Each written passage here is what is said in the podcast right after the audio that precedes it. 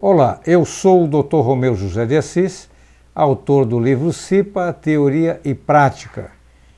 Quero continuar com você a conversa iniciada sobre acidentes de trabalho no Brasil. A questão é bem mais complexa do que muita gente pode pensar. Em tese, somos imprevidentes. Como pudemos constatar anteriormente, a situação acidentária em nosso país é crítica e reclama uma atitude prevencionista de peso.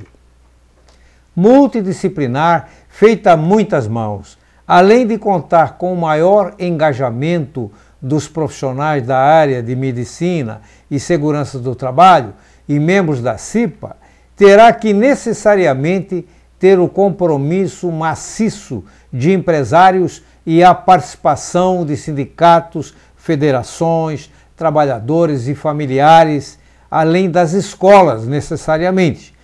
A sociedade como um todo deve se despertar para a prevenção de acidentes. O treinamento e a conscientização prevencionista deve ser o foco do nosso dia a dia.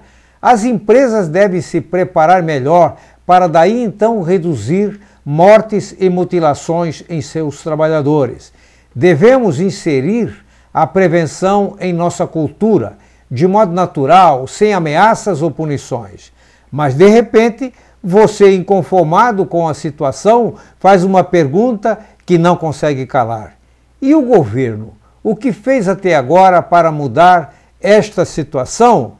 Respondo: sempre adotou uma posição de vanguarda, sendo receptivo às mudanças legais, o suficiente para que tivéssemos resultados de primeiro mundo.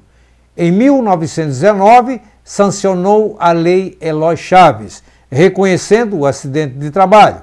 Em 1944, acolhendo recomendação da OIT, Organização Internacional do Trabalho, criou a CIPA, Comissão Interna de Prevenção de Acidentes, onde, através de sistema paritário, patrão e empregados se sentam à mesma mesa para eliminar riscos acidentários nas empresas. Na década de 70, criou o SESMIT, Serviço Especializado em Medicina e Segurança do Trabalho, oficializando as atribuições do médico do trabalho, do engenheiro de segurança e do técnico de segurança do trabalho. Na década de 90, implantou o mapa de risco como ato privativo da CIPA. Mesmo assim, não ocorreu redução de acidentes do trabalho no Brasil como deveria. Mas por que isto não aconteceu?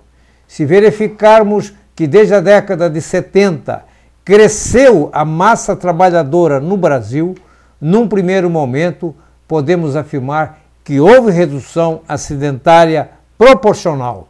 No entanto, como resultado numérico é semelhante, entendemos que essa redução não se destaca como deveria a considerar que continuam morrendo e sofrendo invalidez para o trabalho, praticamente a mesma quantidade de trabalhadores. E é aí que mora o problema. Onde, afinal, está localizada a raiz de todo esse mal? As consequências são as mais diversas. A mais fundamental da atualidade é a de que, lamentavelmente, muitos empresários ainda não cumprem e não fazem cumprir a legislação, especialmente sobre a CIPA, onde congregam milhões de trabalhadores ativos que podem mudar os resultados em todas as empresas. Mas por que não cumprem se a norma legal, além de tudo, se apresenta como excelente ferramenta de gestão? Essa é uma resposta que darei a você no próximo episódio.